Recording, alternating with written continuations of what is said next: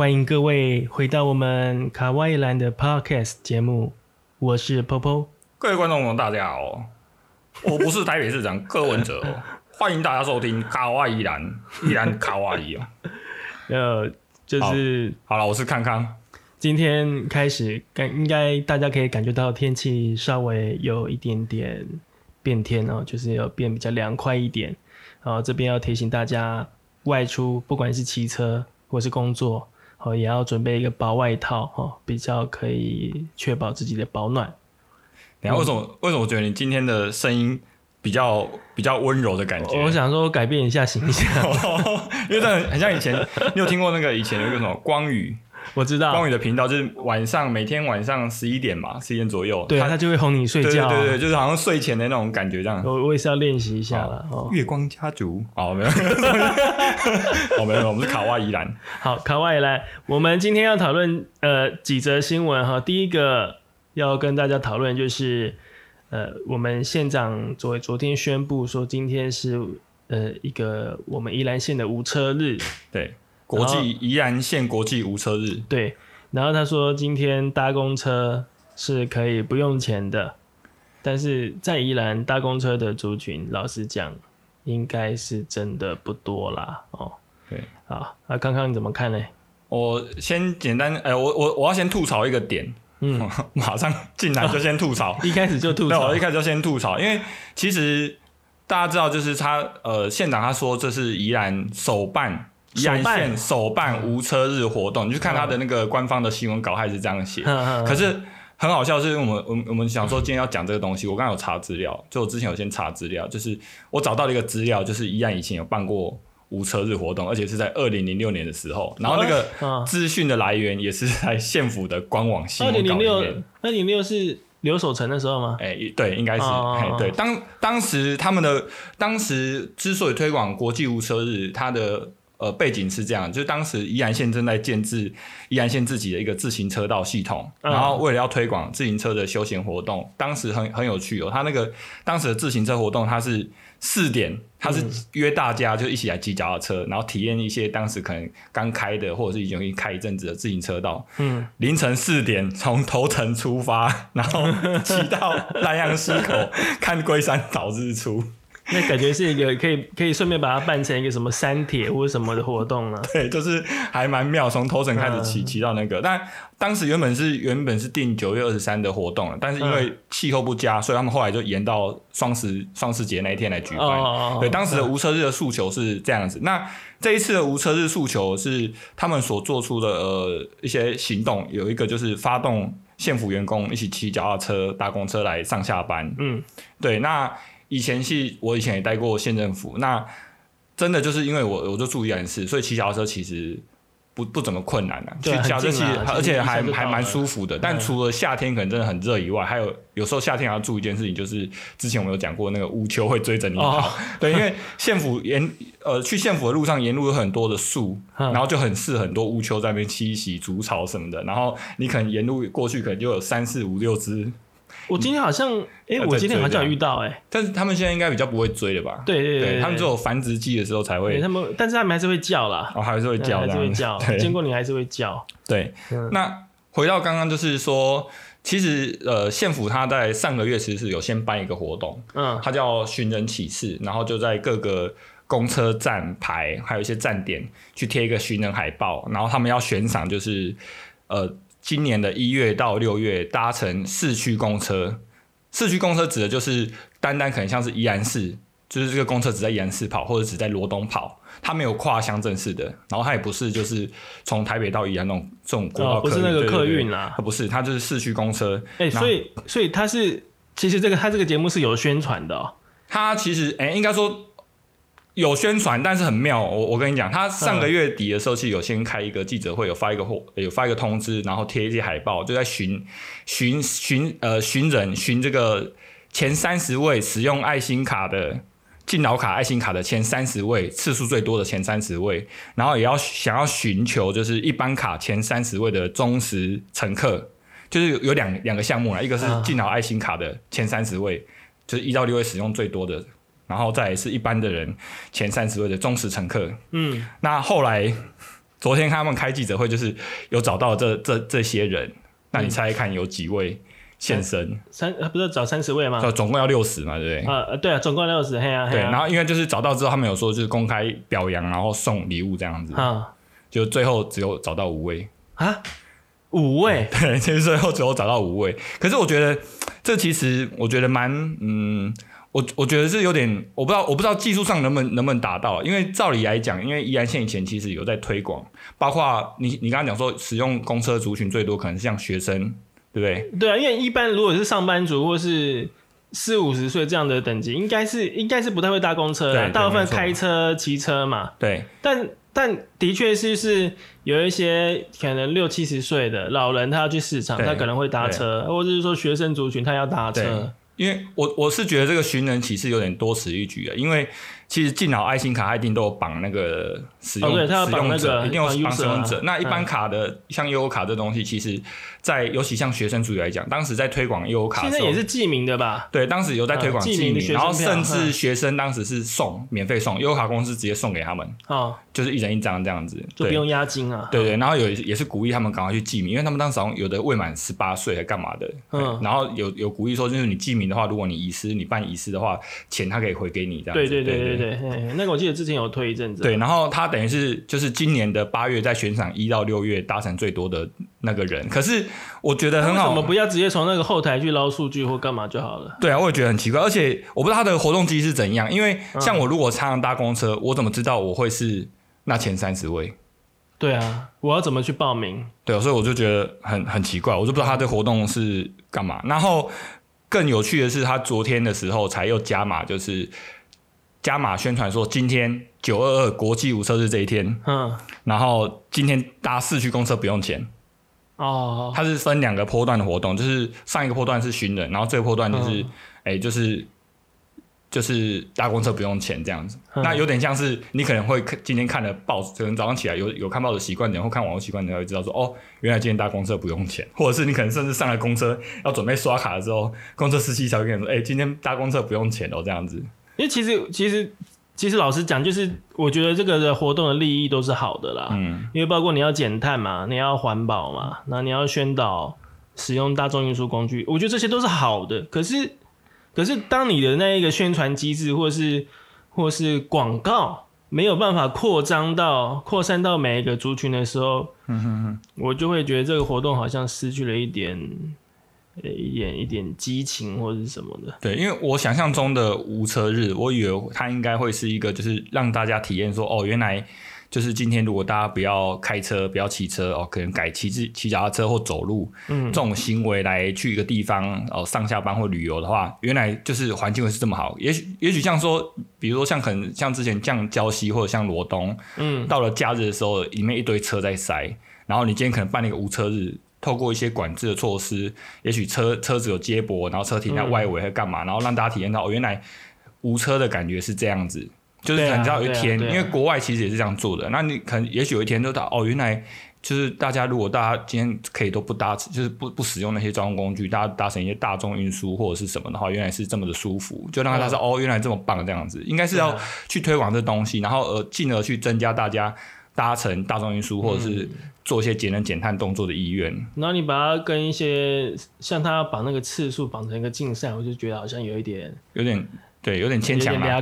对，然后嗯然后我自己是觉得啦，就要又又又要吐槽一个点，没有。啊还还有可以吐槽 对，就吐槽一个点，我是觉得最近我们的县长最近就是他算是天下的那个调查嘛，市政满意度调查。哦，对，啊，排名不错啊，算是进中规大幅中矩嘛呃，对，算大幅进步了，就是、嗯对大幅进步。以在国民党的里面来讲，他算蛮前面、蛮对啊前卫的。对啊对啊，但是最近他办了一些记者会或者一些政策的东西，包括之前的那个呃，引就是之前要之前要开放美美猪美牛进来嘛，美美猪进来嘛，然后他有做一个自治条例，然后对啊要罚多少钱？依然之前他他是喊说要罚两最多罚两亿，两他是要他 就是要禁止大家在这边做流通交交流买卖什么嗯网购的。那如果你有做被抓到罚两最多罚两亿，可是如果你有去看一些就是其他县市的新闻，你会发现他这个其实是抄那个卢秀燕的。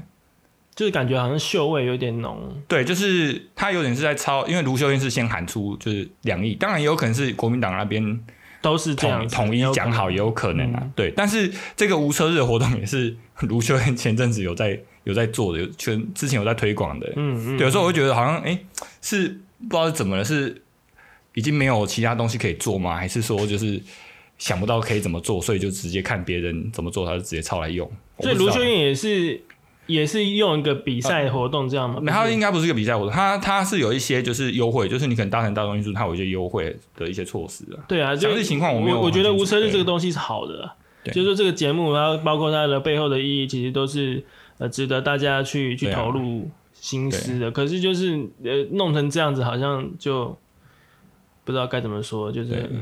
老实讲，很 boring，很无聊。对，很无聊，就是一个谈话一线，然后就没了。为了做而做，就是为了办这记者会，你还要花钱。好像就是花一个钱来办一个记者会，讲说，哎哎，我今日在公车边挤啊，这样这样就没了，这样子。对，然后然后就是还要输出那个背板、跨事舞，还要租舞台。那个我觉得是还好啦，但是就是，哎，你就是必须要。加油好吗？好，我们县长拜托，哎，成绩进步那么多，拜托继续努力好吗？好，好不好？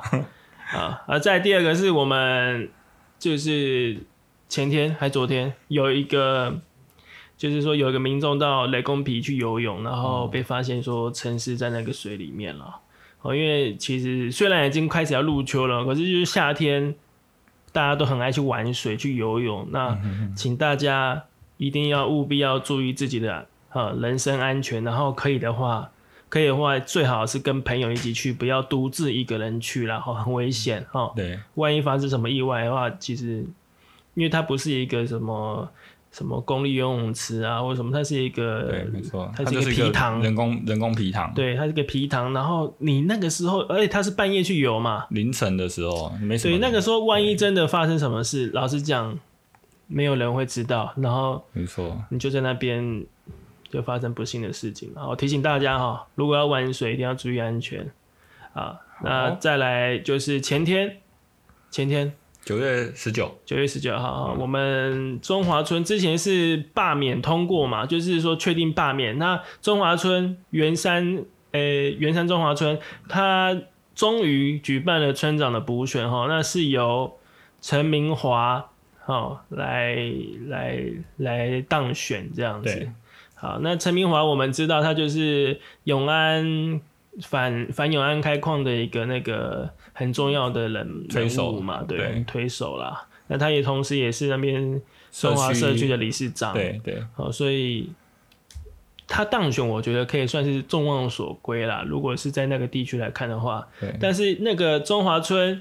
他的确也因为就是永安矿业要在那边开发，那一直到现在，然后也是累积了很多的那个分化跟对立。那陈明华他当选之后的感言也是说，他要呃尽一切的心力来想办法，就是停止这个对立嘛。嗯嗯，对啊。那陈明华他，我是觉得他人还不错啦，哦，就是大家有空可以多关注这个议题。对，然后中华村这个其实他是宜兰，嗯，第一个被罢免的村长。对啊，之前的村长可能都是因为年纪大了，然后身体不好怎样过世，然后补选。但他是第一个因为被民众就是联署，然后罢免成功，进了补选的村长。对对，那比较这整个过程其实就是当时其实。在弄的时候，因为你也知道陈明华是反对永安矿场的。那一开始原本就是现在的呃之前的啦，已经被罢免掉那个呃叫什么许许 我忘记了，我忘记了许振东吗？哦，许振东啊，许振东，许振东村长他原本。据我据我所了解，他原本也是就是反永安的，但是他整个过程里面，他态度就有点暧昧。他不是支持永安的，我他原本一开始就是跟着大家一起在反永安，就是一些活动场啊，他其实都都有一起出来。然后，但是到了后期的时候，他就有点暧昧。然后，永安矿场后来到后期，其实他在那边就是他到后来就会开始花钱，花钱就是会买一些午餐送便当，然后送去那些老人家里面，然后给他们吃免费的便当，照顾他这样。以长照的之的名义来来收来收买这样子。对，我不知道他的名义是什么，但他就是用那种方式开始去、去拉拢人心、人人心啊。那因为年轻人都到外地嘛，所以当剩下一些就是老老人家在家里的那一种，嗯就很容易就是被被收买。所以他们在整个过程在反永安矿场的时候，其实在跟当地居民沟通有遇到一些困难，就是有的居民甚至觉得，哎、他们对我们很照顾啊，你为什么要反他们？因为有的他根本就不知道那到底是干嘛。嗯那甚至后期永安他们也会办很多场说明会的时候，其实村长都是许振东啦，就当时都是站在他们那一边，甚至就是会跟他们一起出席那个说明会，然后帮他们讲话这样。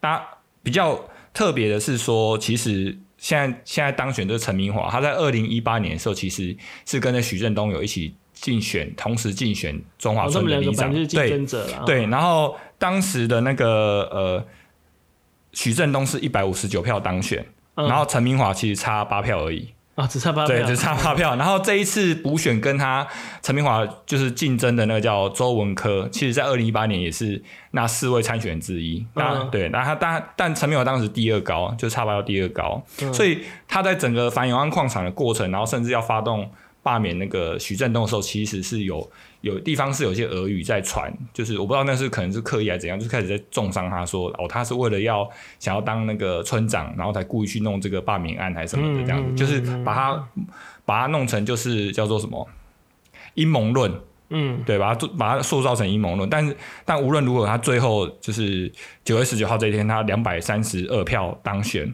两百三十二票可能对一些大家可能没有那个什么概念，可能觉得哇怎么这么少？但是你要知道，中华村的投票的选举人数其实才五百八十六，大概不到六百位。然后当天九月十九号这一天补选的投票率其实有到六十一 percent，六十一趴过半。一般我们过去的这种补选，通常都四成就算很算不错了，有达到四成就算不错，五成就诶、值得奖励。他今天达到六成，其实真的是动员了，就是大家两边人马都各自动员出来的所以表示也是大家就是至少是中华村的人，其实他应该是有关注这个议题了。对，而且像像那个陈明华上次是一百五十一嘛，他这次就两百三十二票当选。嗯那当然不用讲说，就是还有一些没有出来投的，对、嗯对，嗯，大概是这样啊。对啊。那我们还是要持续来关注永安矿场的后续是怎样。对啊，因为永安矿场这个这个议题其实也是也是很久了啦。对，因为他现在已经进入算二阶环评。对啊，对我是我是觉得蛮奇妙，就是这个东西除了呃，可能除了经济部或那或者是那个什么，或者是相关单位环保环保署以外，嗯其他单位像地方政府，哦，从圆山开始，圆山乡、圆山乡长，不管国民两党，圆山乡的政治人物，宜安县的政治人物，这不管国民党、两民进党各个党派，连县长他都是反对永安矿场的。嗯，就是照理讲，这种东西大家都反对的东西，怎么会？但是他可以进到二阶环评。对他还是进入了那个延长赛里面。对，对，就是我就觉得，嗯，真的蛮奇妙的，嗯 所以大家应该还是要持续来关注了，好不好？对啊，因为这个这个之前包括那个陈嘉华，他也有有来过很多次嘛，对不对？对，然后他们之前去那个经济部抗议，但是好像是一直也有收也有交陈情书啊，但是有但是。但是就是都没有，好像都没有得到一个比较正面的回应。对而且他嗯，对，而且他所要开开开采的那个釉，不是那个不是那个核能的那个铀，是另外一种铀，就是对，那做那个涂料的那个釉土啦，对对对，那个那个，其实在国内来讲，他们目前有去算过，其实基那个矿场就算不开，供应也是够的。嗯那为什么还在开？他们其实大家都是觉得很很疑惑。对啊，永安他给的说法是说，他们那个东西之后是要做出口，然后可以为元山乡带来比较大的经济效益，这样子。对，但就尴尬的点就是在于他那边还有他行车行经的那些卡车路线是，其实算是我们嗯宜兰县的水源地嗯，的嗯上游，算是蛮蛮蛮重要的一个地理位置啊。对对那这个就是，其实我觉得就是有点天平两端在拉扯了，嗯就是说你是要，呃，就是为这个这个乡镇带来这些钱财呢，还是你是要为这一片土地留下比较好的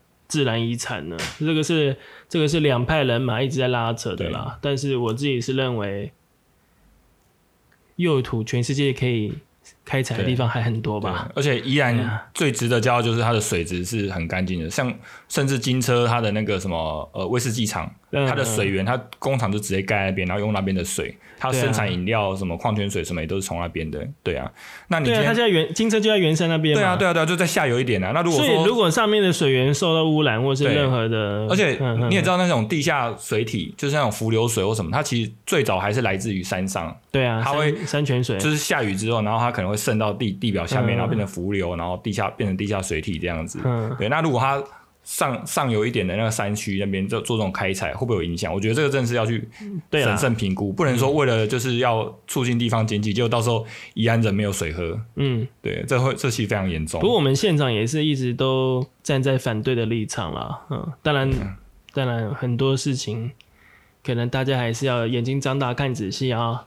啊，那在第三最后，哎、不是最后啦，就第三个是还有一个里，对。哦是罗东的仁和里，他也是在上上哎、上上个礼拜有进行那个补选了。嗯嗯嗯，那这个就是因为前任的里长他因为生病过世，对。然后就是决定要来补选这样子对。那他是呃，他就是老婆，老对他的老婆蓝亮如女士，然后去对上呃一个年轻人哈曾庭轩曾庭轩女士，对。好，他们两个就是 PK，然后这个好像是有媒体说这个是什么？把它定义为县长的前哨战。我我是觉得 我是觉得想太多了啦哈。对不过 不过如果就算真的是县长的前哨战，嗯嗯，因为那个是自由时报写的嘛，我忘记了，啊忘记了忘记了。我记得好像是自由时报写的啦。就算真的把它定义成县长的前哨战，那民进党也输得太惨了吧？怎么说？对啊，哎、是虽然说梁蓝蓝亮如女士她是没有、哦。没有党籍的啦哈，但是就是她拿了三百一十二票。对，然后曾庭轩是一百五十拿了一百五十四票，哎、这个这个你赢对方两倍，哎，是他的就是蓝女士的票是对方的两倍，那这样子，对。我是希望他不要是县长的前哨战了。虽然我觉得谁当选对我来说无所谓哈，但是就是如果他是县长的前哨战，那这个选举就会变得很无聊啊，没有什么可看性啊。对我是希望不不要啦哦，那就是对了，我们现在也不知道到时候选举是怎对，样可是。我我要帮那个媒体澄清一下，因为刚刚说《自由时报》，因为我印象中其实“县长前哨战”这个词其实并不是那个媒体自己下的，哦，是啊、对，那个好像是我忘记是哪一边的人他们自己下的定义，就两边的选举的有有人在他脸书上自己写哦，我知道了，他可能是就是说要要他催票这样子、对啊，他把它定义为是县长前哨站，要大家赶快出来这样子。嗯对，那就后来那天那天投票率其实是大概五十趴、五十 percent、五十点嗯四 percent，然后总共有选举人数可以投票的人有九百三十六，那嗯就是只有一半的人去投票啊。对，那就是可以看到民进党派出的这个真庭轩其实算算是惨输了。那嗯为了这个里里的这个里长选举，然后几乎是动员了所有的呃党党公职，就是一些当代表的或者是当议员的，然后甚至党部这边，其实民党部这边也其实都有是倾巢而出去帮忙，全力支持帮忙，但是最后还是只有拿到一百五十四票，就是一半都他对方一半都不到这样。不过那边本来就很难选了，因为罗东算是国民党的大票仓吧。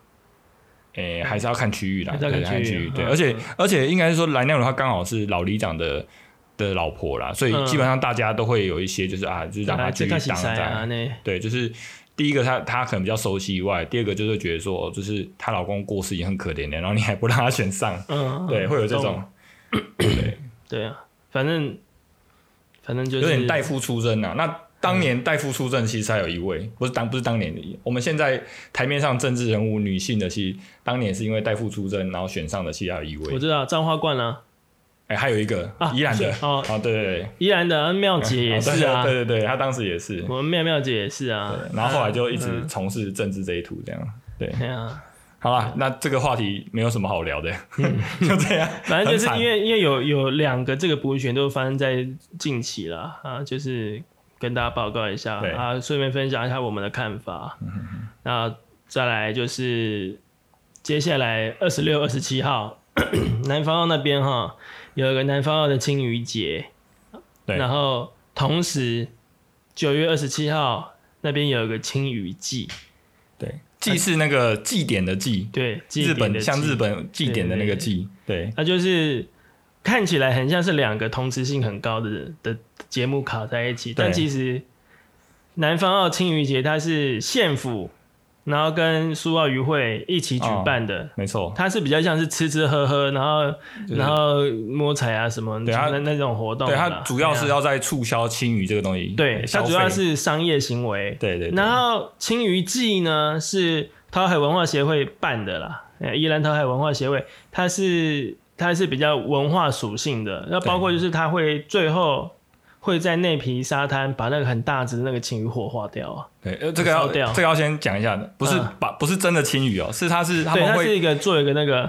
对他们，他每年其实都会请当地的一些老师傅，一一群老师傅来制作那个纸雕，嗯，然后很漂亮这样子，然后做的很漂亮，然后也会有那种点睛仪式，像我们那个划龙舟还是什么的，嗯。它会有一个点睛仪式。那对，不就是帮那个青鱼画上眼睛，对画眼睛，嗯。然后请，啊 通常都是请县长，县长跟当地还是谁，就是嗯大家一起拿着一支笔，然后毛笔，然后点上去这样子，嗯，然后最后就是会把那个呃青鱼的那个纸雕，很大的一个青鱼纸雕，就是有点像日本祭典嘛，会把它扛起来，然后就是会会载歌载舞，然后呼呼哈哈哈这种之类的，嗯嗯然后去嗯巡巡整个南方澳渔港港区巡踏嗯踩街巡港啊，对。对，然后青鱼季它它比较是社区人士共同共襄盛举的活动啊，对它就是像你讲，它比较着重在文化。对，那比较注重人文。除了这个，其实除了刚刚讲那个青鱼东西，它其实还有多一个活动，就是它它比较着重在文化传承这一面，它还有做一个东西，就是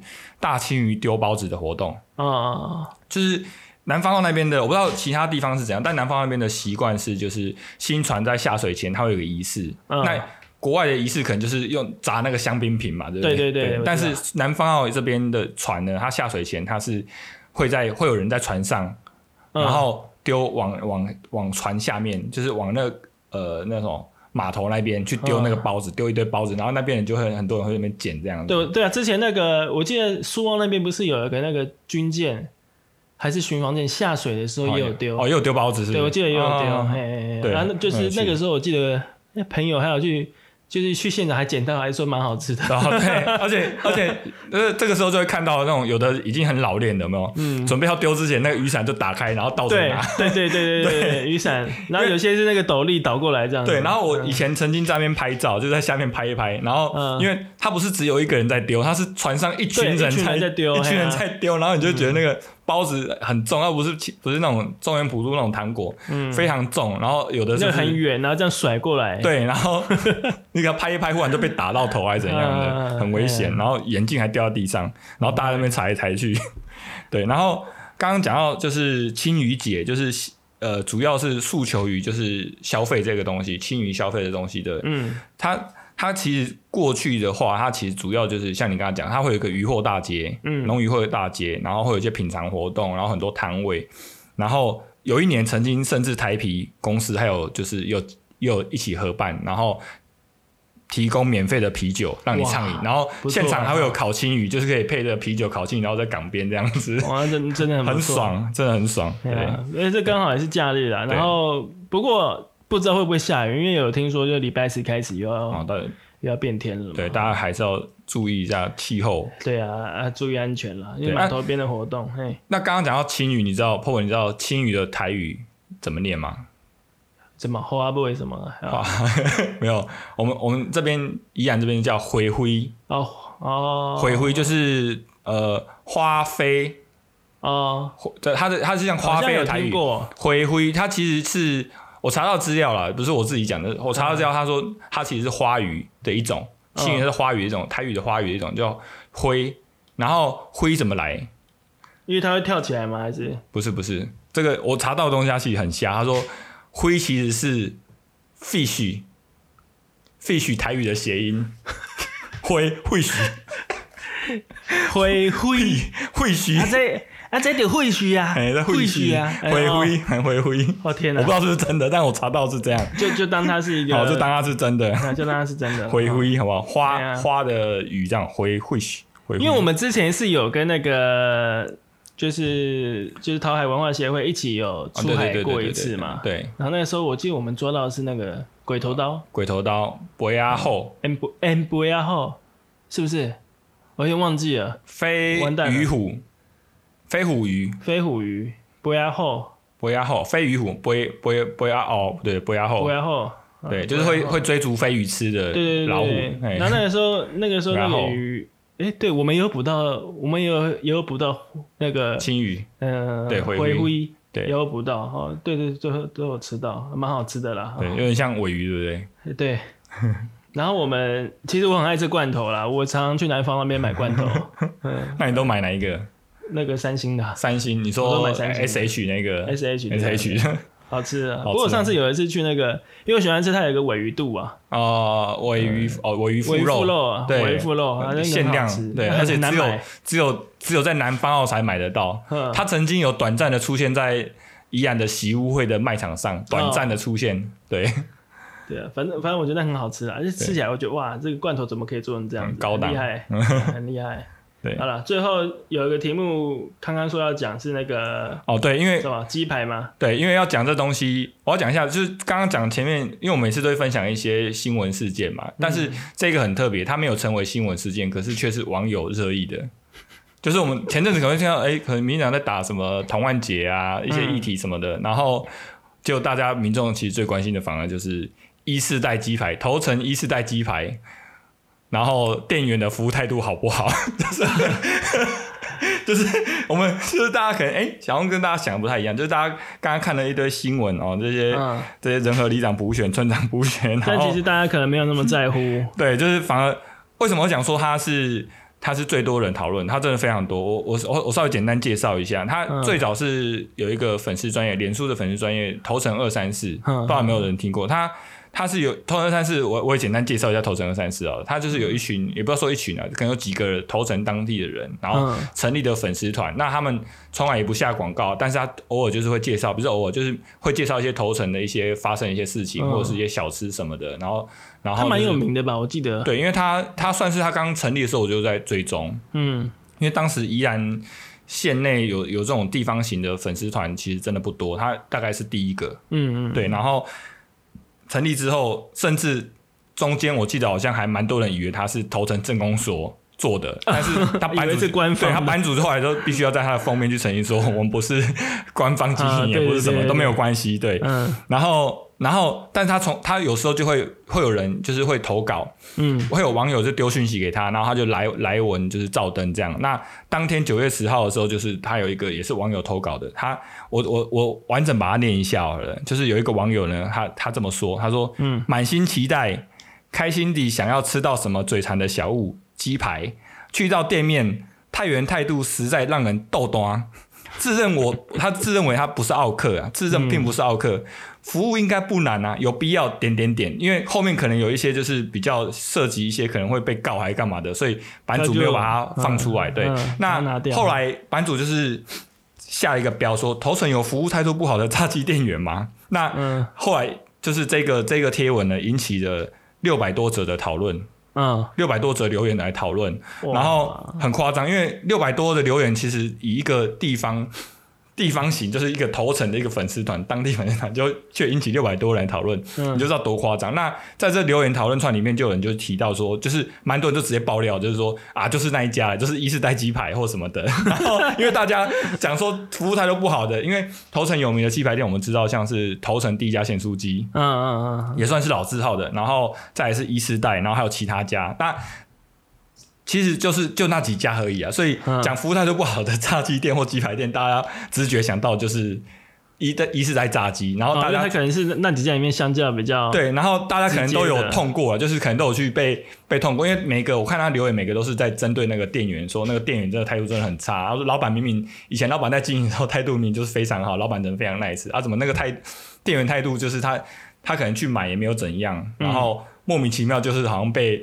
店员就是少到这样子，然后还有人反映说他胡椒粉都加的很少，就是完全没有味道，然后甚至给你那个鸡排是用丢的还怎样之类的这种，然后就是讲话态度也很差这样。那听说是一个年轻的妹妹啦，那后来那个当事的店员，呃，就是当事人，当事人他有投稿，那主要诉求是说，他主要诉求是说他的那个胡椒粉 就是他撒很多了，那你们你他意思有点像是说。你们觉得不够辣或干嘛？那么你们的味觉有问题吧？大概是这种感觉。然后最后是说，我们一四代鸡排很缺人啊！你真的对我服务态度不满，那你就来应征啊，自己来当店员。他的他他的诉求有点是像这样，因为因为他后来他的这个留言引起更多的，他的这个投稿引起更多人就是 来，反正你来我往出征这样子。那后来他就是。有要求那个透特三四的版主把它删掉，所以整个完整的是怎么样？我我也我也没有截到图，所以我只能讲大概它内容是这样子。嗯嗯，对。那比较有趣的是，我当时有去留言，我就说：“哇靠！”我就我在下面留言：“我靠！”所以现在他是代表店店长来发言吗？嗯，因为以一个呃公关事件来讲，第一个，你如果只是店员的话，店长如果没有授权你做这件事情，你不应该。去这样做，然后甚至其实很很用想一下，就是用膝盖想，也知道这这种回应一定是完全不 OK 的。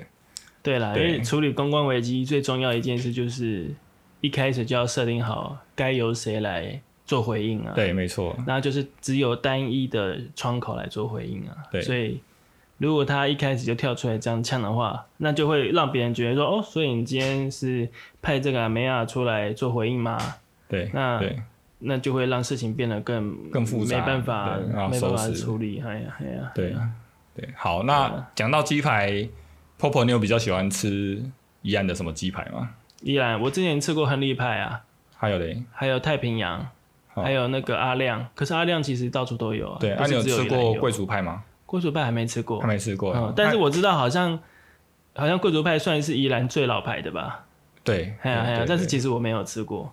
很久以前搞不好有啦，因为我十几年前有在宜兰待过一阵子，那个时候搞不好，可是我可能忘记了。对，哎呀，最近最近吃的就是这几家，哎呀，那你有觉得哪个比较好吃吗？我觉得啊，嗯，不好说。我最近觉得，我最近觉得阿亮比较好吃。真的？为什么？但是我传统的，对，但是我前一阵子比较喜欢吃那个亨利派啊，因为我觉得亨利派那皮。蛮好吃，比较饱这样子，对不对？可是啊，反正吃太多也不好，不能一直吃，太胖了。哦，对啊。那你有经历过就是这种原本就是原本服务态度都很好，然后忽然可能红，就是开始比较红了之后态度变差的店吗？其实很多啦，很多依然吗？还是台湾也有？其实我觉得这个做生意本来就是这样子，因为你今天一开始做生意的时候，可能就是你的热情 会支持你去。面对那些情绪，你不会受到影响。可是就是，当你的工作越来越繁琐，然后，然后你变得说，面对这些客人，有的时候你就会失去耐心。所以，所以我是觉得说，我自己也很很赞同，就是你在门市服务的人，嗯，其实应该要轮调。哦，可能应该轮，你你就是可能这个位置你做了三年，那就轮调去做内勤。嗯，那停做个几年再后来做门市，对，哎，这样子会对那个人员的健康、心理、心理、心理的哦层面负担会没那么大了。他他也可能比较能够看得比较全面，比较不会是局限在一个单方面的事情来看那个整个事情。我觉得那个全不全面要看那个企业有没有他怎么他怎么规划他的人员。哎呀，但是就是就是我知道我知道就是。做生意一定会遇到很多不如意的事情，包括顾客的态度啊，或者是业绩啊什么，一定会对你造成某种程度的影响。对，呃，可是就是你要怎么去转换那个、那个、那个你自己内心的感受，这其实是很重要的课题啦。如果对门市人员来说，哎呀，我我觉得做生意的哈还是软一点。那当然，你如果自己是 OK，好就。自己要检讨，因为通常你会去发文说我不是 OK，那 Sorry，你可能百分之八十是 OK，是你自己不知道。哦，以以上言论不代表 本台立场，对，也不代表我的立场哦。我只是刚刚那个不是我，刚刚那个是别人，他他他他入侵我，我被渗透了。好，好了，对，那还那我们今天就到这边喽。下下礼拜下礼拜可能没有，因为年假我要出去玩啊，然后。反正我们下次见喽，好，拜拜，拜拜。